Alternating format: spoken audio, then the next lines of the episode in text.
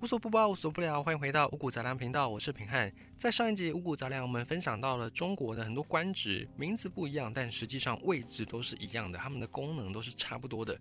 比方，我们以宰相的那个官职丞相来举例，丞相这个词在以前周朝，它叫做太宰或叫做太师，后来到了春秋战国时代，演变变成相国、相邦，秦朝的时候改叫丞相，再后来在东汉的时候。跟丞相这个位置做差不多的事情的人，有丞相，也有司徒、大司徒，然后再往下就变成了三省六部。等到明朝，实际上已经没有丞相的这个名字了，变成内阁大学士。到清朝变成军机处。虽然名义上面明朝之后不再有丞相，但他们实际上在做的事情跟丞相在做的事情还是差不多的。具体来说，丞相要做什么事呢？丞相这个词意思就是百官之首。所以他就相当于是皇帝底下统领所有这些官员的人。那所有的官员按道理来说，应该是要向丞相汇报，由丞相再回报给皇帝。如此一来，这个是比较符合实际上管理的需要的。因为皇帝自己只有一个人，他不可能掌管天下所有这么大大小小的事，所以他一定需要有底下的这些帮手。那丞相也不可能一个人管理所有的大事，所以他底下要再划分这些不同程度的长官，由长官们。向丞相汇报，丞相再往上回报给皇帝去。照理来说，这本来是一个很合乎管理学的一个方式，但是在中国的历史上面，因为丞相跟皇帝之间权力的那个制衡的关系，所以经常会引发皇帝猜忌丞相，要去削弱丞相的权力，而丞相为了要自保，就会联合其他反对皇帝的势力去跟皇帝进行争斗。所以你回顾。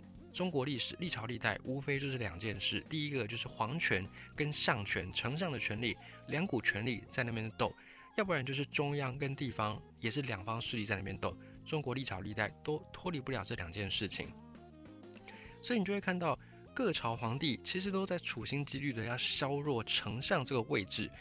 虽然从名义上来看，很多的时候丞相只是改了个名字，比方说相国、相邦。然后改成丞相，实际上他们都做一样的事情。但是你也可以发现一个很巧妙的事情，就是以前的中国的这些皇帝掌权者，他们在改名字的时候，或多或少也都削弱了一点点丞相的权威。为了方便大家来理解，等一下大部分都会用丞相来讲，但丞相它只是一个概念。我们讲的等一下讲到的丞相，通常都是代指宰相这个概念，并不是实际某一个朝代的丞相。这边要先跟大家提一下。那实际上削弱相权，我们可以从名字上来看，上是到以前秦朝的时候，丞相就被改为丞相。他更早之前叫做相国，叫做相邦，在战国时代叫做相国跟相邦。相我们在上一集有讲过，相这个字呢，它是一个木头的木，木字旁旁边在一个眼睛的那个目，明目的目。这个相它的意思是平视木头，就引申为观察的意思，引申为辅佐的意思。所以在战国时代。这个相国，这个相邦，他的地位呢就在国君之下，也不能说国君。以前的国君是周天子，那周天子他把天下分为九州，把这九州交给不同的诸侯去掌管，等于是中央政府的代理人。那这些诸侯表面上来看，他们还是隶属于周天子，但实际上他们就等于是地方上的国王的概念了。那这个诸侯之下的之外的，就叫做相国、相邦，也就是辅佐诸侯去治理这些国家的人，叫做相国。那国位置还比较大，等到了邦，它的位置就比较小，地位上就小了一些些，也代表它实际上掌管的那个领土权力有比较缩小。所以相国变成相邦，就已经削弱了一点点丞相字面上的那种权力。到了秦朝，相邦又在变成丞相。丞是什么意思呢？丞相的丞是一个双手把人从坑里面拉上来的字，这个字叫做丞，所以它是拯救的拯这个字最原本的那个字。后来因为有其他的用途，所以才把这个丞跟拯分开来造字。所以丞相的丞呢，又在地位比那个相邦再低一点点，它变成是有点辅助的意思。所以一样都是辅助的角色，可是丞相就比相国来的差一点点。你看上国就是一国之相嘛，我统管我辅佐的是一个国家，但丞相呢，就是比较像是辅佐皇帝、辅佐朝政的人，在字面上虽然它的功能都是一样的，它的位置也是一样的，但在字面上它的那个效力就比较低一些些。所以从最早的这个名词太师、太宰、相国、相邦到丞相，这些相字的演变都是经过皇帝的精心的思考，等于是从字面上削弱了相权。到了东汉时代，这个位置被改叫做大司徒。大司徒他是三公九卿里面的位置，他连三公都排不上。原本的太宰他还算是三公的名义哦，到了大司徒，这个已经脱离了三公了。后来连大司徒的大都去掉省略了，就改叫做司徒而已。还有我们上一集有讲到的三省六部，你还记得吗？三省六部就是把丞相的位置再拆分为三份，然后这个三省底下再设置六部，其中呢司徒他后来就变成工部的这个功能，所以他连三省都不是，他只是六部其中一部而已。所以如果你有看到带“丞”这个字的官职，基本上你就可以把它定义是第二号人物，就是二把手，第二把交椅。比方像一个郡最高的长官叫郡守，一个县最高长官叫县令。郡守、县令之外，都还会再设置一个官职。郡的话就叫做郡丞，县就叫做县丞，意思就是辅佐郡守、辅佐县令去统管这个地方事务的人，就是二把手。只是呢，这个二把手，郡城也好，县城也好，不受到郡守或者是县令的牵制，因为郡守跟县令是地方官，但是郡城、县城他们是中央官，等于是中央直接指派。把他们派到地方去，也变成一个权力监督、权力制衡的意味。所以他们表面上虽然是低于郡守、低于县令，但他们实际上跟郡守、跟县令的那个层级是一样的，也等于是中央要控制地方的一种手段。那后来县令的这个令，我们之前还没有讲到，我们之前有稍微提过，就是令是发号施令的意思。这个令后来还有一些官职，也有像是尚书令、中书令。这就是在三省六部之后，尚书省、中书省他们的最高长官叫做尚书令跟中书令。令这个字发号施令的令，它的字最原本的意思是人在屋檐底下端坐着、正坐着，引申为指挥，也就是发号施令的意思。什么人可以发号施令？当然是那个地方最高层级的领导者嘛，才有办法发号施令。所以你看到令这个字，通常就是。第一把交椅，他就是头号人物，就是大哥，所以县令就是这个县的头号人物，叫做县令。尚书令、中书令，也就是尚书省的第一把交椅，跟中书省的第一把交椅。那么三省六部，尚书省、中书省，还有另外一个叫做门下省。门下省却没有门下令，为什么呢？因为门下的这个门是哪个门呢？皇宫之门，皇宫门庭之下，简称叫做门下。在皇宫之内，你当然不可能自称你是这里的老大，因为这里的老大是皇帝，所以当然你不可以自称你是门下令，要不然你就是在篡位，你就是在谋反。那么门下省它的最高长官叫什么呢？叫做侍中，侍卫的侍，中间的中，侍卫的侍是一个人字旁，在一个寺庙的寺。这个侍中的意思呢，它的字源是寺中之人，就是寺寺庙的那个寺的那个字。寺中之人也引申为随时等候差遣、随时听命的人。侍中是什么意思呢？就是在皇宫里面随时等待皇帝的命令，等待他的差遣，也就相当于是皇帝的贴身秘书。因此，再引申出来，如果你有看到一些官职里面带有“侍”这个字的，侍卫的“侍”这个字的，通常就是在皇帝身边的亲信。像常侍，东汉末年有一个十常侍，就是皇帝身边十个。比较有名的太监，那他们就开始掌权，祸乱朝纲，最后引发了三国动荡不安的这个局面。十常侍的常侍也是这个字，还有像是侍郎啦、中常侍啦等等，也都是一样，就是皇帝身边贴身的人员。那么这个寺庙的寺为什么会用在这里呢？因为这个寺庙的寺，它这个字源最早并不是讲寺庙。寺这个字，寺庙是到了汉朝时候才传来的。那最早这个寺，它的意思呢是手里面抓住东西，它是持有的持的源字，就是持持有东西、持有枪械的那个持。它最早的字就是寺庙的这个寺。所以在唐代，如果你看到一个电影叫做《通天神探狄仁杰》，里面有讲到说大理寺，大理寺你可能会以为是《天龙八部》里面那个大理国，就是断。一阳指嘛，那个段氏家族他们的那个大理，但其实两个并不是一样的概念。唐朝时候的这个大理寺，表面上的意义呢，大是什么意思呢？就是一个比较大的政府的层级。那理就是讲法律的、讲理的地方，寺就是官职。所以最大的讲理的官职就是法院，所以大理寺就相当于是大法院。那它的位置呢是在唐朝的首都之中，所以大理寺它最高层级的长官叫做大理寺卿。看到卿你就知道他是跟九卿有关系，他也算是一个很高的职位。大理寺卿他就是九卿之一。在周代的时候，这个官职叫做司寇。司是什么意思呢？公司的司。司这个字最早的字源是一个人一边讲话一边指挥，引申为管理。所以司寇字面上的意义就是管理盗贼流寇，也就相当于是我们的检警系统，我们的司法系统。所以在周朝的时候，大理寺卿他的名字叫做司寇，后来变成三省六部，六部里面有一个部门叫做刑部，刑法的刑，这个刑部就是司寇。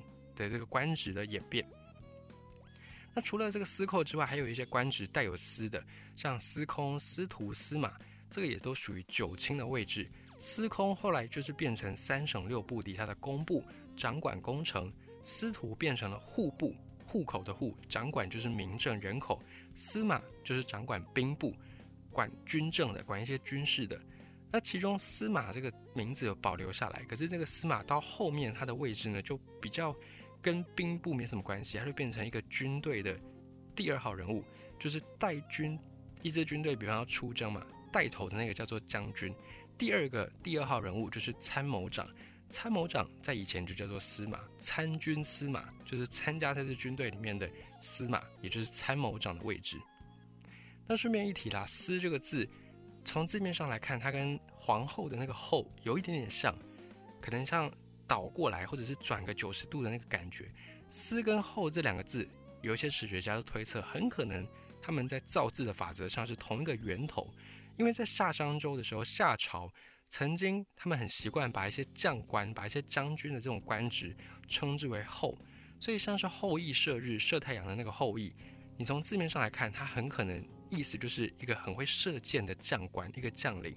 那他的名字呢，也许是另有其字。后羿可能只是他的官职而已，当然这是其中一个推测的说法，还没有证实。那再讲到三公九卿，提到说三公就是太师、太傅、太保，那另外的九卿有哪一些呢？少师、少傅、少保跟种宰，就是分别是对应到以前的太师、太傅、太保跟大种宰，地位就是等于是他们的副官，他们的辅佐人物。那其中太师、少师或者是大种仔、种仔。这个是两个是同一个位置，只是他们有时候朝代不一样，有的朝代叫做太师，有的朝代叫做大冢宰。这个是表面上是一样的官职。那后来这些官职，三公九卿里面的官职，有一些就变成了荣誉头衔，就他实际上没有再有权利了，它只是一个象征性的、象征地位的官职。所以你会看到有一些历史的那种情节，会是。官府朝廷表面上把你升升职为什么太师太傅，但实际上他们就是在架空你的权利，因为这些官职到后来变成了荣誉职位，你实际上是没有任何的权利的，也就变成是中央要牵制一些地方的人物的时候，他们会用这种明升暗贬的方式来把你招进宫，升你职加你薪，可是实际上是把你的权利给剥夺掉。还有一个九卿的位置叫做宗伯。宗是祖宗的宗，伯是伯父的伯。宗伯这个字呢，它就代表是掌管礼乐文化、掌管宗庙祭祀。在周朝的时候，他们相当重视礼乐制度，所以祭祀这个事情在周朝是大事，是国事。如果你有看到“宗”这个字的官职呢，它基本上就是跟这种礼乐文化、祭祀文化有关系。不过，这个三公九卿到了秦始皇统一天下之后。他把这个三公九卿的位置全部都给换了一遍，这个三公变成了丞相、太尉跟御史大夫，本来是太师、太傅跟太保，到秦朝变成了丞相、太尉跟御史大夫。丞相我们已经讲过了，他就是皇帝之下百官之首。那么太尉是哪一个尉呢？尉是熨斗的熨，把那个火字去掉，变成尉。这个熨。或者这个“卫”这个字，它本意就是熨衣服，把衣服熨平，引申出来的意思就是平复。所以“卫”这个字，它本意是熨斗的“熨”。如果你有看到有一些官职带有“卫”这个字呢，通常都有点暴力，跟武力有关系。比方在秦朝里面的九卿有两个官职跟“卫”有关，一个叫做廷尉，朝廷的廷，它掌管的就是刑法；另外一个叫做卫尉，守卫保家卫国的卫，然后再接一个这个“卫”字。卫尉他掌管就是宫廷守卫，这都是秦朝的九卿。还有三公里面，丞相长了，太尉长了，还有一个叫做御史大夫。御史大夫，御就是御驾亲征的御，历史的史，大夫就是那个大夫。御史大夫掌管的是百官的监察，所以他在地位上相当于是副丞相。不过呢，这三个官职。他们其实互互不隶属，就三个官职是各自独立的。那这三个人，他们都要同时向秦始皇来汇报，都要向他们的顶头上司秦始皇来做简报、任务简报。所以这三个官职表面上互不隶属的。而御史大夫的这个“史”这个字，我们特别再讲一下，“史”的字源造字的时候，它的意思是手拿弓钻，拿一个钻子，一种工具。这个钻子要钻什么呢？钻甲骨，也就是龟壳。以前的商朝时候非常信奉这种天地鬼神，所以他们觉得凡事都要用占卜来预测吉凶祸福，所以甲骨就变成商朝很重要的一些文物，也就引申出后来刻在甲骨上面的文字，甲骨文变成我们参考商朝历史的时候一个非常重要的物证。那这个甲骨钻甲骨的人呢，就是史，所以史这个字。后来就衍生变成幕僚的官职，因为他要帮忙掌权者去判断吉凶祸福嘛，所以他就相当于是一个幕僚长。御史就是皇帝的幕僚，御就是皇帝嘛，御史就是皇帝的幕僚。那在以前还有一些将军啊，或者是像丞相啊，他们都会有自己的办公室，叫做将军府或丞相府，开府来治事来办公，里面也都会设置一个官职，叫做长史，长短的那个长，长史也就是幕僚长的意思。还有秦朝的九卿里面有一个官位叫做治粟内史，治疗的治，粟就是小米的那个粟，栗子的栗，下面不是一个木吗？把那个木去掉变成米，就是粟。治粟内史，治粟内史的意思就是掌管国家财政税收。为什么粟跟财政税收有关系呢？粟它原本是讲小米，后来引申为农作物，因为以前没有什么太多的金钱的观念，所以缴税用什么缴？当然不是用钱。就是用这些收成的农作物，掌管国家的农作物的人，就相当于是掌管国家的财政税收，所以叫做财政税收的掌管者，治粟内史。到了汉朝之后，这个位置就被改成叫做太农令。结合我们前面讲过的一些造词法则，太是什么意思？就是大多一点，也就是最大的意思。农就是农业，令就是发号施令的人，就是掌权者。所以后来治粟内史到了汉朝变成了太农令，也就相当于是农业部的部长。那在台湾这个位置就相当于是农委会主委。到了汉武帝之后，这个官职就改为大司农，司也就是发号施令的人。所以在农业这里可以发号施令的人就叫做大司农。那为什么秦朝要有治粟内史呢？那有没有治粟外史？没有，因为在秦朝其实他们没有分内外朝。什么是内外朝？我们最后再来讲。内外朝就是讲说皇宫里面有一些制度的关系，但在秦朝没有分内朝或外朝，所有的人百官都直接是皇帝管辖，所以国家的财政就等于是皇帝的内嘛，因为整个国家都是皇帝的嘛，所以皇帝的内就是财政，就算是内的部分。外是什么呢？外就是对外外交关系或者是对外的战争，所以国跟国之间算是外，那国里面就是说内。所以这个治粟内史就是我掌管我国家里面的这些财政，那有没有治粟外史就没有，因为国外的钱你管不到，别的国家的财政税收你管不到，所以就没有治粟外史，只有治粟内史。